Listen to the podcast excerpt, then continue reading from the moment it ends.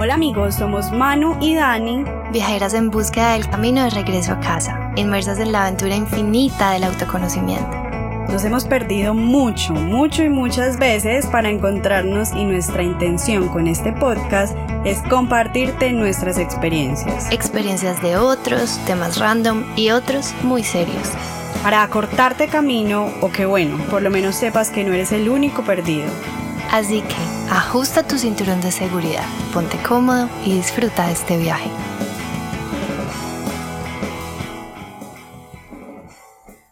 Amigues, siendo esta cuarta temporada, la temporada de hacer sueños realidad, te voy a contar una historia y resulta, imagínate pues, que en la religión jainista, que la conocimos en India, en los viajes a India que hacemos, ahí cuña, pues nos pueden acompañar en este India 2023 en noviembre, Resulta que esta religión habla de prohibir matar a cualquier ser viviente, incluido el bichito más diminuto de los diminutos, porque crea karma, ¿cierto?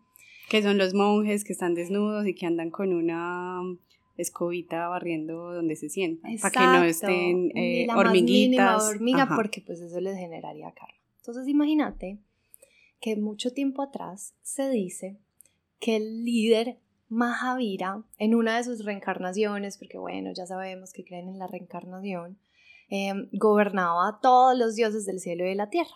Y entonces se llamaban esa reencarnación sacra. Y resulta que se dio cuenta que Mahavira había sido concebida por Devananda, una mujer que era de una casta en ese momento inaceptable para él, porque era una mujer de un brahman. Y en India pues deben casar la misma casta, o sea, azul con azul, blanco con blanco, brahman con brahman, pero él era de casta de negociante. Entonces. Y ella de Brahma. Y ella de Brahma, pues donde se gestó. Entonces él dijo, no, ¿cómo así? Esto no puede ser. Y lo que pidió fue que Devananda, que estaba en el vientre de la mujer Brahman, fuera transferido, como trasladado a una mujer llamada Chatri de una casta comerciante, para que quedaran en la misma casta. Y esa historia te la cuento porque de acá empezamos a hablar. Adina, ¿de qué vamos a hablar en hmm. esta historia? ¿Qué te suena? Me suena, me suena.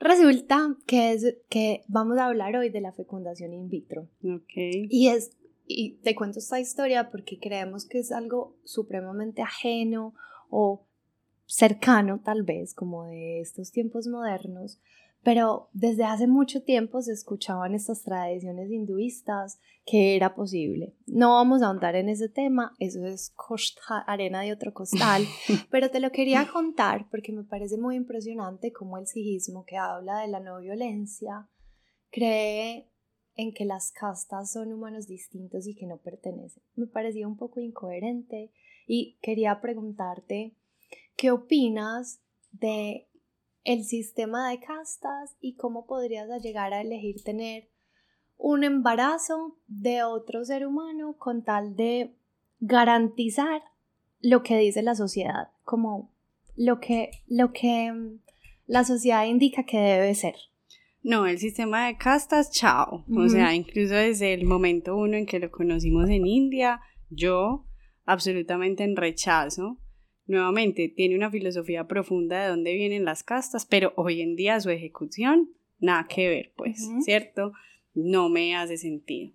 Y poder concebir, la segunda pregunta es poder llegar hasta el punto de concebir un embarazo solo para que nazcan bajo... Solo para cumplir con lo que indica la sociedad.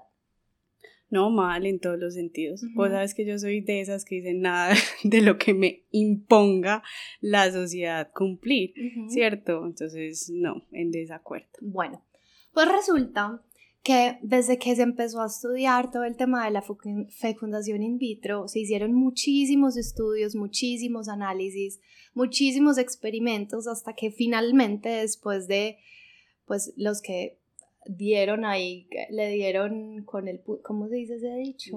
Le, la, ¿cómo se dice? Bueno, el clavo. el clavo. Le dieron con el clavo después de un total de 102 transferencias de embriones fallidas, finalmente nació Louise Brown. Y todo esto te lo cuento porque me pareció increíble que cuando ella nació fue una noticia internacional, la primera bebé eh, probeta ella cuenta que a su familia le llegaban mensajes, cartas, tubos diciendo que era una bebé de plástico, Mm. le llegaban eh, tubos de ensayo con sangre y yo decía, finalmente sigue siendo un milagro de vida y que la ciencia nos acompañe y nos apoye, también nos invita a respetarla. ¿cierto? Como que al final me lleva a pensar cuántas personas dejan o hacen algo solamente por lo que la sociedad indica y esta familia habría tenido que renunciar al permiso de tener una niña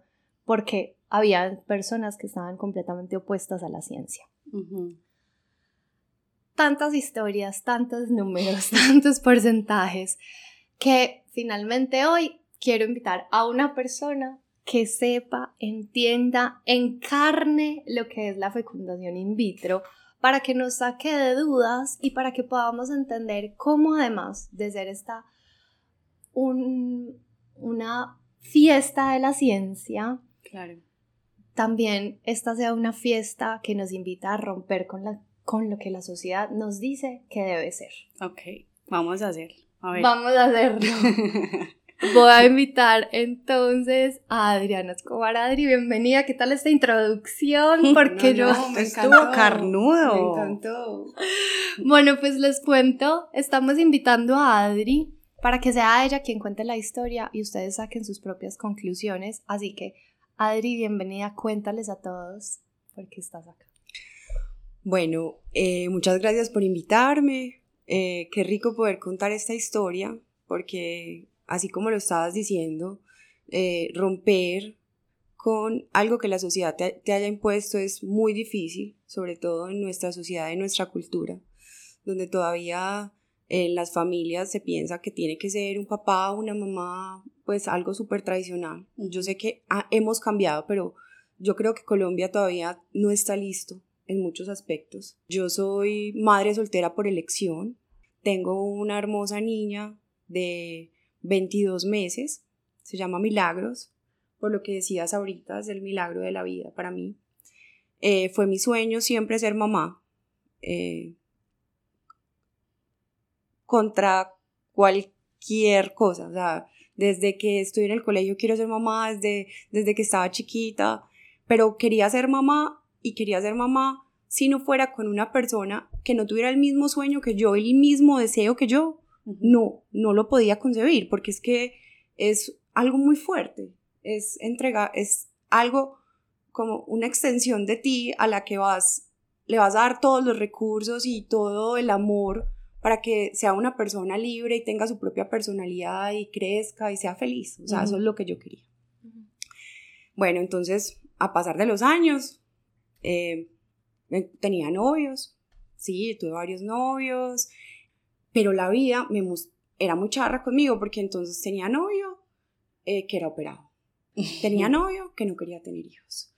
Y, y fueron pasando los años y también te empiezas a encontrar con un reloj biológico que, que ese sí marca mucho más la diferencia porque la, la, la posibilidad de concebir se disminuye, ¿no? Vamos a decir, no es como antes, pues que uno tenía que estar en embarazo muy joven, pero también se empieza a disminuir, el riesgo empieza a ser más alto, aunque ya la ciencia nos ha demostrado que se puede, las mujeres pueden quedar en embarazo pues más de 40 años y Sí. pues y hay ejemplos. Eh, entonces mi vida seguía por el mismo camino y yo decía, no, ¿qué hago? ¿Qué hago? ¿Qué empiezo a hacer? Y empecé a preguntar. Empecé a buscar en internet. Me di cuenta que en España hay una comunidad gigante de madres solteras por elección. Incluso eh, me compré un libro, me compré un libro y empecé a buscar y estaban todas las respuestas de, de todas las mujeres. Empecé a buscar en Colombia qué, qué referente había, ¿cierto? Porque adicionalmente con quién lo buscas eh, no es tan fácil, porque si tú le preguntas a tu mamá, a tus tías o a personas eh, mayores que uno, dicen como, esta está loca. Total, y ahí hago un zoom que dijiste de España y encontramos que el 20% de las mujeres que quieren hacer este tema de inseminación eh, son madres solteras. o sea, es. en España está supremamente claro. Yo tengo una amiga que me dijo, yo no sé si voy a tener eh, un hombre a mi lado, me voy a hacer conteo de óvulos, los voy a congelar y si no llega, no tengo ningún problema con tenerlo sola. Cosa o tal vez conversación que yo no he tenido con ninguna amiga aquí. Exacto. Es, que, es que mi historia es como que eh, mis amigas o las personas conocidas la cuenten. No, y usted, y es verdad, y ustedes la conocen, pues porque es muy poquita la gente que ustedes conocen que tenga un hijo solo, ¿cierto? Y por un, pues por reproducción asistida. Yo quiero preguntarle a Dani, ¿qué escuchó en su vida de las madres solteras? O sea, lo primero que se te viene a la cabeza, como creencias que escuchaste, no necesariamente tuyas, sino de la sociedad. Sí, eh, es estigmatizado, pues como que la abandonaron, pobrecita, la dejaron. Em, se fue, pues sí, la dejó el marido, se fue con otro, con otra. Esta es como la imagen que se me viene, como una mujer solitaria que se tiene que hacer cargo, que es sacrificios y, y sacar su hijo adelante. Yo escuchaba la frase, la dejaron en embarazo. Ajá. La dejaron y, y vea, la dejaron allá con un muchachito adentro, qué horror. Uf, ¿cierto? Sí, fuerte. Y que Adri hoy nos venga a decir como no, a mí nadie me, dejaron en embarazo, no, yo elijo, o sea, y, y, y, elijo crear una vida porque yo tengo ese poder de gestar que tenemos estas mujeres maravillosas de hacer Adri, espérate, que es que yo no sé cuánto tiempo llevamos en esta conversación y yo estoy muy revolcada.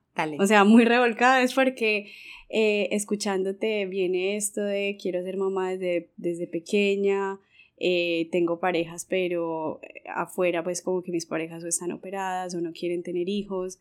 Eh, elijo sobremanera llevar a cabo esto en mi vida porque sé que tengo esta ilusión dentro de mí o este deseo que, se, que quiero que se manifieste. Y creo que la maternidad ha sido uno de los temas de conversación más recientes ahorita con Manu y con nuestro círculo de amigas porque llega un, este, lo que tú decías, este tema de la edad biológica, ¿cierto? Y que aquí Manu tiene unas cifras, si quieres ponlas ahí para yo decir qué es lo que a mí me está se está como revolviendo. Cada vez que cuando Adri habla del reloj biológico, los, la probabilidad de quedar en embarazo a medida de los años empieza a disminuir. Eso nos permite entender por qué las adolescentes quedan, vea, con el olor, embarazadas y cómo a medida que vamos creciendo, digamos que las mujeres menores de 35 años tienen un 28% de probabilidades, entre 35 y 39, 26 y mayores de 40 disminuye un 4. Que sigue siendo muy bajo. O sea, yo ya estoy en el 28 y digo, ¡Ah! me cogió la noche. No, pero ahí también digo, ahí quiero decir dos cosas. uno, voy a hablar del entripado que me está, que se está ahí como revolviendo. Y dos, de esto de la edad biológica. Bueno, uno, el entripado. Entonces viene esto y dentro de nuestras conversaciones siempre ha surgido o generalmente yo me he hecho la pregunta como si quiero ser mamá. Y digamos que la respuesta hace por ahí 15 o 20 años era sí, pues inmediatamente, como siguiendo este orden de, no, pues es que uno se casa, tiene hijos, trabaja, esto es como el deber ser, ¿cierto? Eh, tener un hijo. Y he estado repensándome mucho esa idea ahorita como que en la línea me inclino más por no ser mamá que por ser mamá. Y, y, encuentro que es súper potente como que ahorita las mujeres nos estemos preguntando, ¿cierto? Porque Manu y yo hemos hablado, hay definitivamente casos en donde decimos, ¿no? O sea, está muy bien que no quieras tener hijos y gracias a Dios te operaste y qué bien que no quieres tener hijos, ¿cierto? Como desde este aspecto.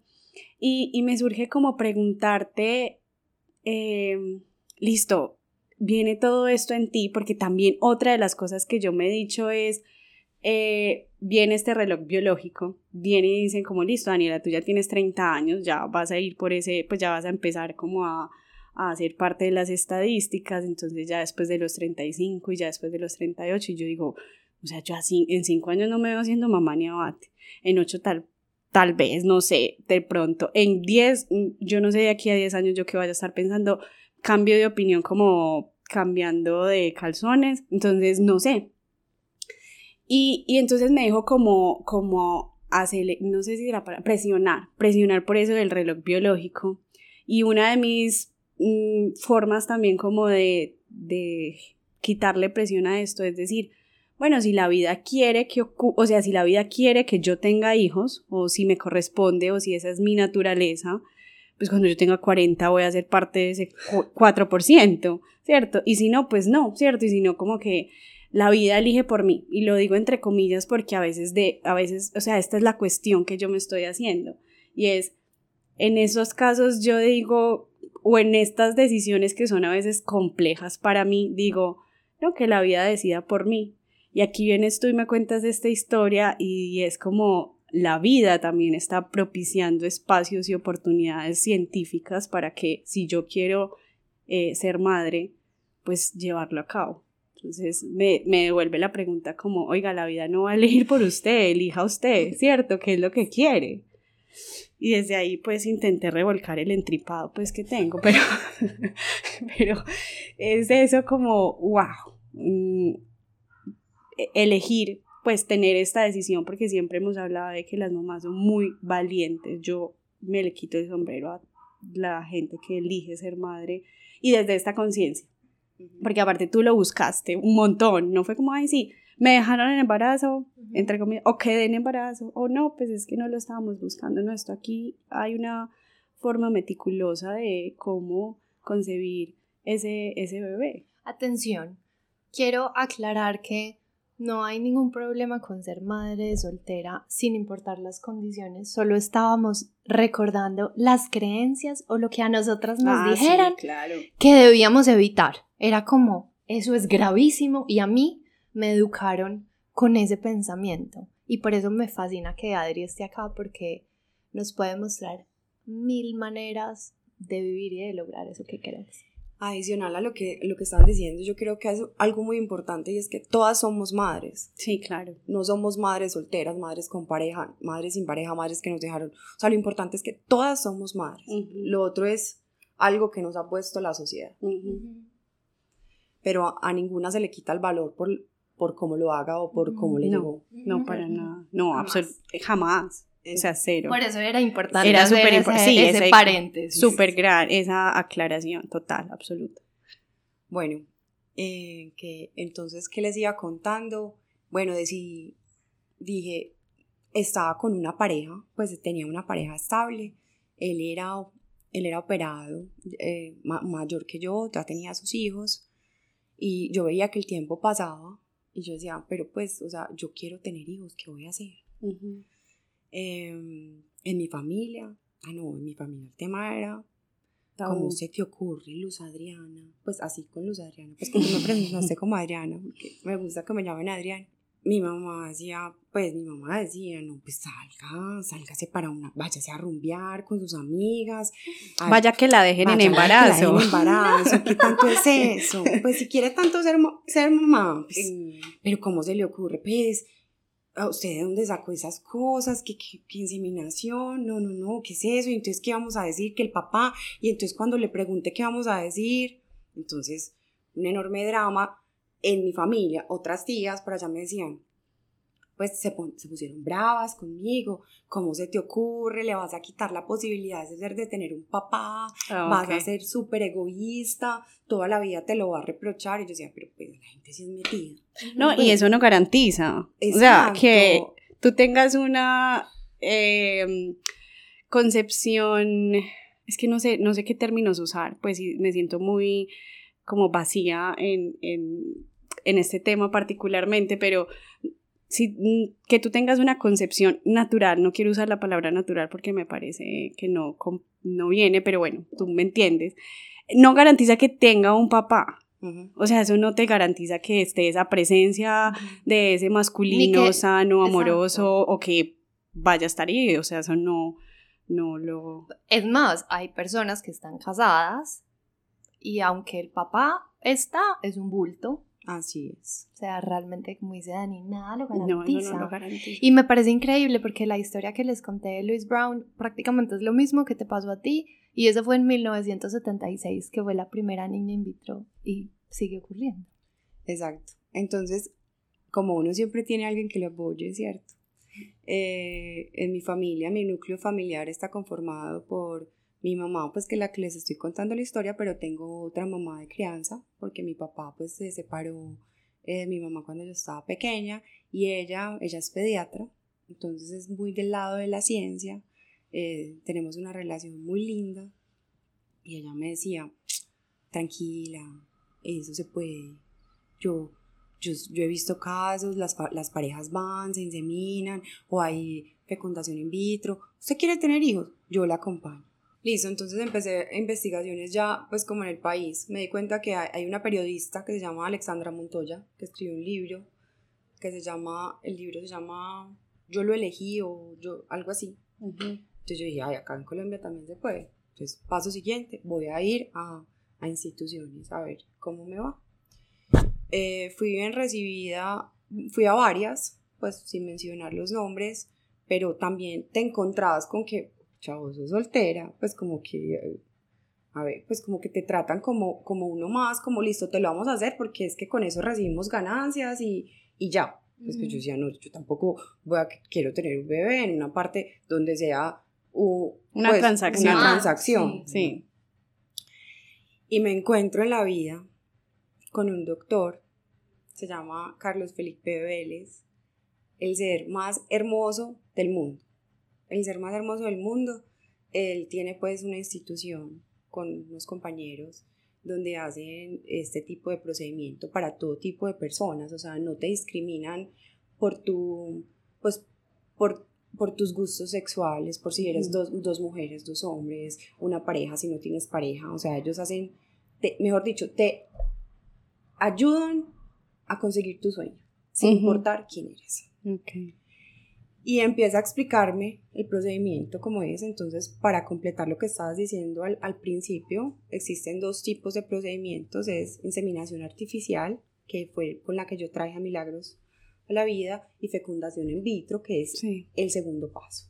La inseminación artificial se trata de que en un laboratorio se, se toma el semen, ¿cierto? Puede ser del de un donante anónimo o del mismo papá, en caso de que sean las parejas pues que lo lleven o, las, o, los hombres, eh, cuando son del mismo sexo, escogen uno de los dos para ser el donante y, lo, y se lo, eh, lo pues, lo inseminan en un, vientre en alquiler, ¿cierto? En mi caso era un, un donante anónimo porque también, haciendo un paréntesis, eh, le toqué la puerta a todos mis amigos y yo, a mi mejor amigo, yo, ayúdame, mira, vos me das el donante yo tengo el hijo, somos amigos y me decía, pero si estás loca Adriana, entonces yo lo voy a ver y entonces va a ser hijo mío, yo, pero si tú eres la persona más importante en mi vida, ¿por qué no me ayudas? Y me decía, no, yo no te voy a ayudar.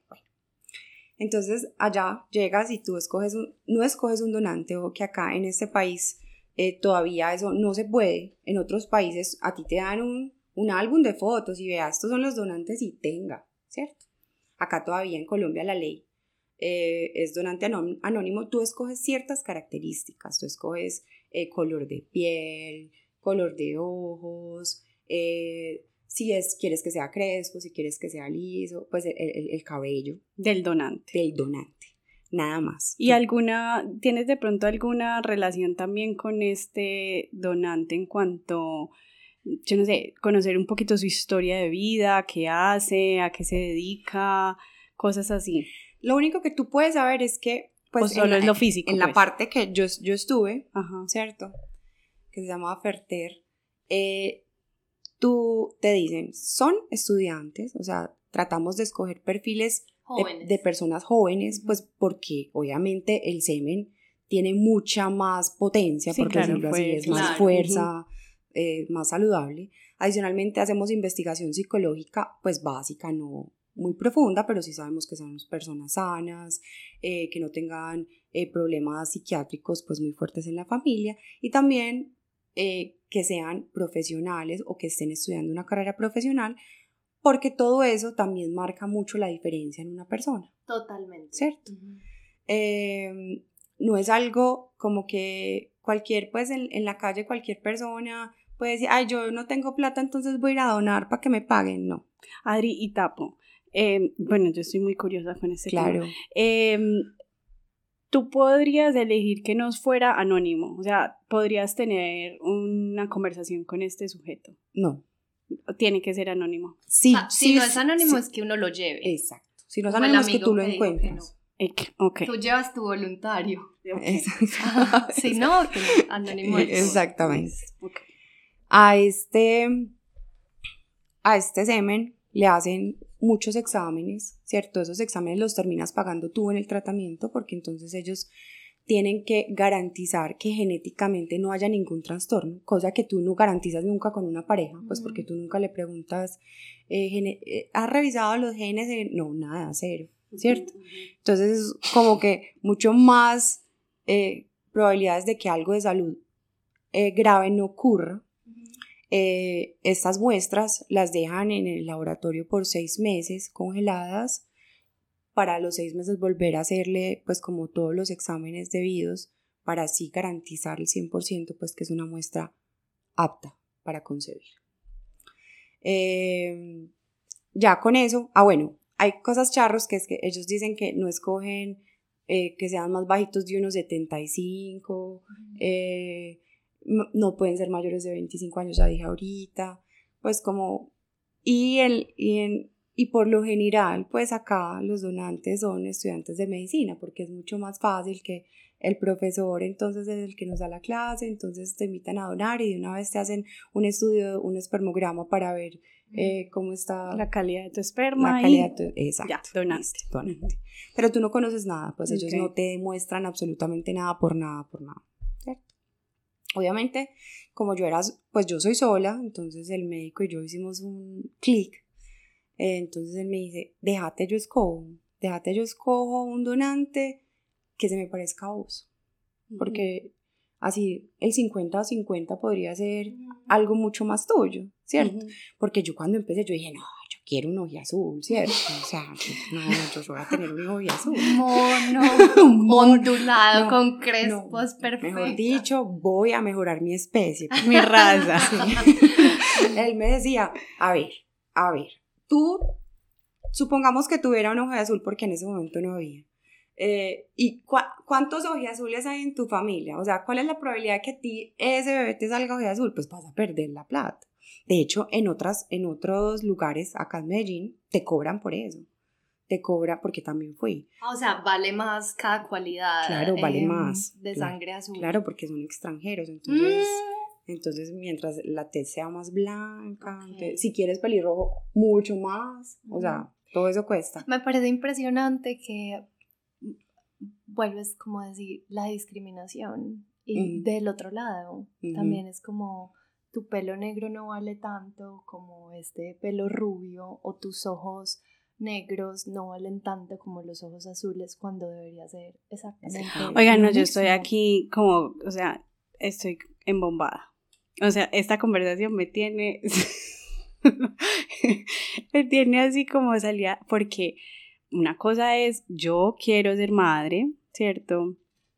Y quiero llevar a cabo este, este deseo mío de, de experimentarme en esta existencia con otro ser y que hoy Milagro supongo que es, un, es una super maestra para ti.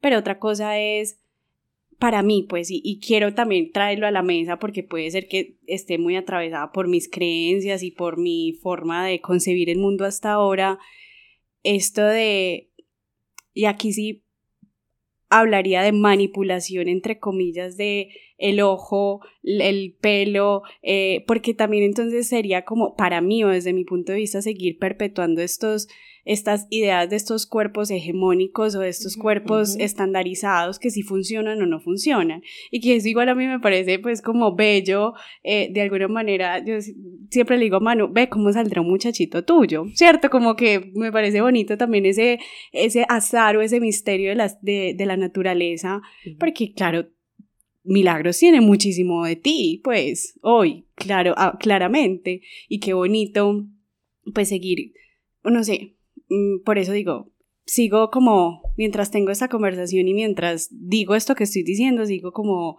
replanteándome y haciéndome preguntas también desde ahí. Es que escuchándolas es pensar que eh, fuéramos a ese lugar a decir quiero aprovechar la ciencia y en una de, y en las cabezas que aquellos que te discriminaran todavía estuvieran en la época de la conquista. O sea, como que eres blanco, mestizo o esclavo. Claro. Y, ay, si no quieres ser esclavo, pague más. O sea, ¿por qué? Pues qué fuerte. Creo que esto le tendríamos que hacer zoom en otro en momento. Otro podcast y yo voy. Pero yo sí pienso que increíble pensar que este tipo de discriminación en algo tan profundo, tan grande, sea tan latente. Tantísimo. Eh, Adri, y yo quiero aquí, pues como, porque siento que el procedimiento, eh, bueno, es algo que podríamos buscar en internet, cómo se hace, pero a mí me parece interesante de tenerte aquí, es tus sensaciones, tus percepciones, cómo entonces enfrentas esto en el mundo eh, afuera y ahorita un poco también contabas de de hoy tienes una pareja, o sea, me gustaría ahondar más como en esta, en esta historia tuya, porque el procedimiento vendrá siendo el mismo, pero como esta, esta forma en la que tú ya hoy encarnas el ser madre, cómo fue esa gestación, dar a luz, cómo te sientes hoy, cómo estás hoy en, desde tu, desde sí, desde tu emocional con todo este proceso. Y antes de llegar a de hoy, ¿cómo venciste también los comentarios de toda esa familia? Porque una persona que te apoyaba contra el resto del mundo. Y creo que aquí aplica no solo para ser mamá, no solamente, sino para ser artista, para ser escritor, para hacer lo que sea. ¿Qué te funcionó a ti para vencer todos esos miedos y esos comentarios que la gente de afuera te quería como inseminar? Inseminar, incepción, total. No, creer en mí. Claro creer en mí, en lo que tú quieres, en lo que te mueves, en lo que sientes, eh, en lo que yo estaba buscando toda mi vida. Y adicional, yo pensaba, es que la que voy a ser la mamá soy yo, nadie más, ¿cierto? Y este ser va a venir al mundo es a, estar conmigo y yo la voy a proteger de las personas que no, si no, la, si no la van a querer, si la van a rechazar. Igual, también hay yo creo que estamos en el mundo para enseñar a los niños, sobre todo, en aceptar las diferencias, aceptar los rechazos y, y, crecer eh, de una manera pues sana, ¿cierto? Entonces yo, yo creo que no, mi motivación, mi motivación, la sensación, las ganas, el amor, eh, la pasión por lo que, por lo que yo quería, en, en, en este caso ser mamá, ¿cierto? Entonces vencí todo, y, y, este bebé en mi familia y en todo el proceso del embarazo eh, cambió la, la percepción de todos. Oh, claro. Y es, ahora es, es lo más importante en nuestra familia, es un regalo de la vida. Mi mamá se muere por ella, o sea, es la, la superabuela, o sea, yo creo que la quiere más que a mí. Seguro, sí. Y, y no le importa de dónde haya venido, o sea, es, es, es su nieta, es su familia. Y, y, ella misma, yo digo, yo les cuento, yo creo que ella misma se encargó de que a mi vida llegara una persona que quisiera estar conmigo y que con una bebé, ¿cierto? y, y ahora Milagros tiene un papá que decidió ser papá de ella porque se enamoró de ella y de su mamá. Y que la acepta tal cual como es y, y que y que hasta dice, ay, ¿por qué no le ponemos mi apellido? Yo soy, no, ni espérate, esperemos a ver que ella decida eh, si, si lo quiere tener o no lo quiere tener. Pero entonces la vida me dio la fortuna de ser mamá y también, ah, por otro lado, me dio la, me, me lo juntó con tener una pareja que era lo que, pues, que yo siempre había querido, porque además creí, crecí en un colegio de monjas en donde la familia de papá, mamá, entonces yo tenía ese ideal de familia. Y, y, formé mi familia eh, a tu manera. A mi manera, monoparental. Y resulta que ahora mi familia ya es una familia pues normal para la sociedad, pero sigue, seguimos siendo pues ella y yo. Y que igual no te fuiste con una pareja simplemente porque querías ser mamá y ya. Exactamente. que ahí volvemos a lo que me tiene tan revolcada esta capacidad de, o sea, de elegir, ¿cierto? Y elegir todo. Y ahí estaría claro yo qué quiero para elegir lo que quiero para mí, no lo que me dicen que debe ser. Así es. Yo me parece precioso ver cómo al final tu gran pasión te invitó también a, a sanar un montón de creencias en tu vida y, y romper ese paradigma de si soy mamá sola, entonces ya no puedo tener pareja y como tú formaste tu familia de la manera única en la que tú querías y que cada ser humano con esto puede elegir el camino que quiera para llegar a donde desee. O sea, no hay un camino estipulado. Es como también el juicio acá yo lo invitaría a desaparecer. Es como si ese era su gran sueño, yo por qué voy a respetarlo o en qué momento voy a decir que no se puede. Como a veces tanto nos metemos como en los caminos de los demás y como que tan personal, ¿cierto? Sí.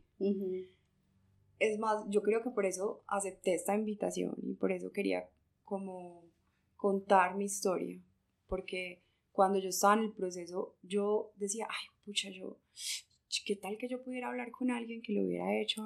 cómo, se sentía, si tenía los mismos miedos que yo tengo, si sentía como que, ay, y donde después eh, es, este ser eh, no te vaya a querer por lo que hiciste, o donde, donde te vas a encontrar con que estás sola en el embarazo y, y no tienes a nadie y, te hace, y realmente si hace falta una pareja o no hace falta una pareja, o cómo se vive eh, un parto eh, sola, o sea, todas estas cosas que yo no sabía, a las que me eché al agua y enfrenté.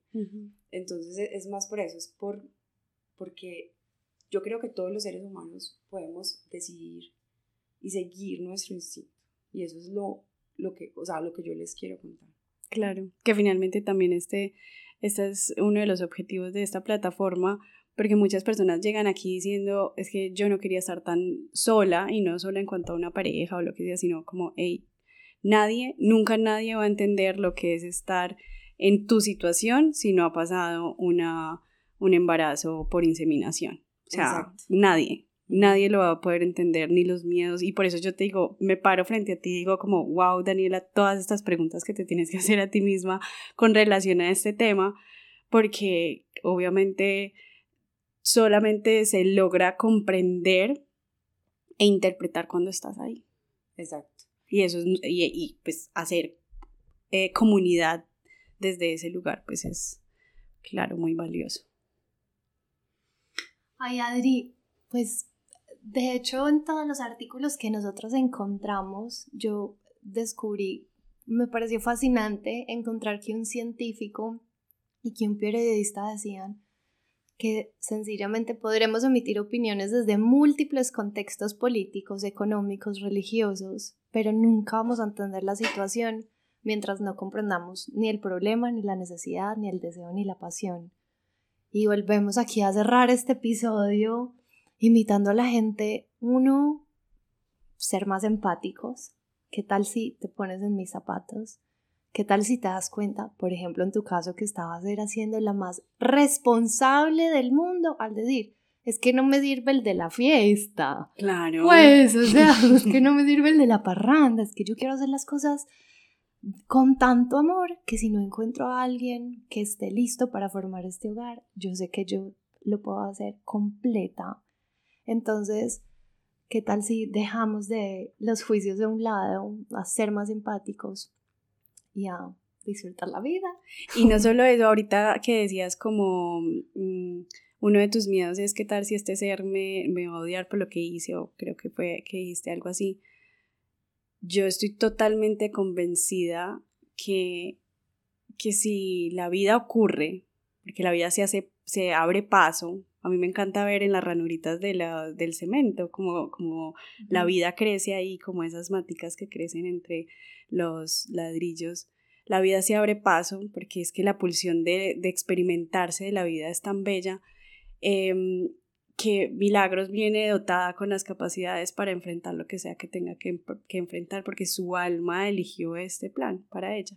Entonces, finalmente, yo sí creo y considero, y también desde mi experiencia con otros aspectos de, del ser hija, em, estamos condicionados para enfrentar lo que sea que, que venga con eso, ¿cierto? Cuando esto es muy novedoso pues como que en terapia no hemos llegado todavía a tener personas que en un proyecto sentido tengan ah, una inseminación in vitro o que en una, en una matriz perinatal fue, em, en, ¿cierto? No, y pues nos va a, a, implicar a nosotros también como terapeutas o como acompañantes de estos procesos, reinventarnos, ver qué otras figuras hay. Eh, abrir la mente y, el espectro a decir, ok, nos vamos a reinventando porque la vida se está abriendo paso y si esto está siendo posible es porque simplemente yo, yo, creo que si no fuera posible o si no fuera algo em,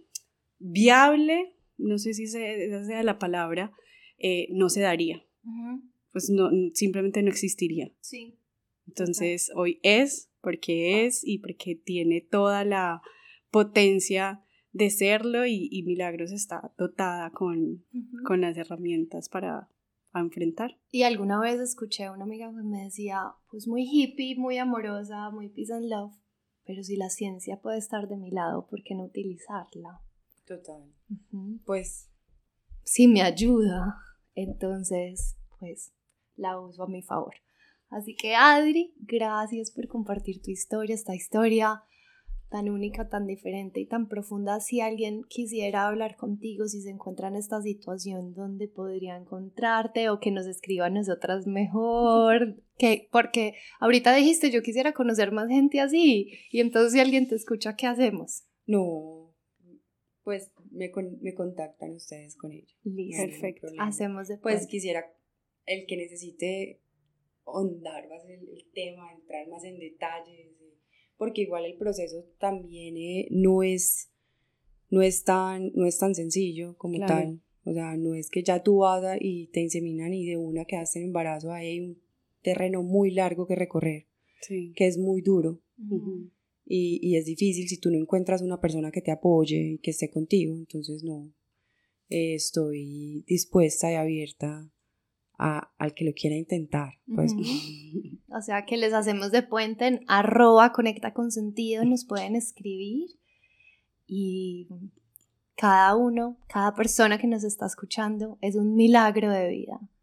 Entonces, así esperamos que la disfruten. Feliz, feliz, feliz vida.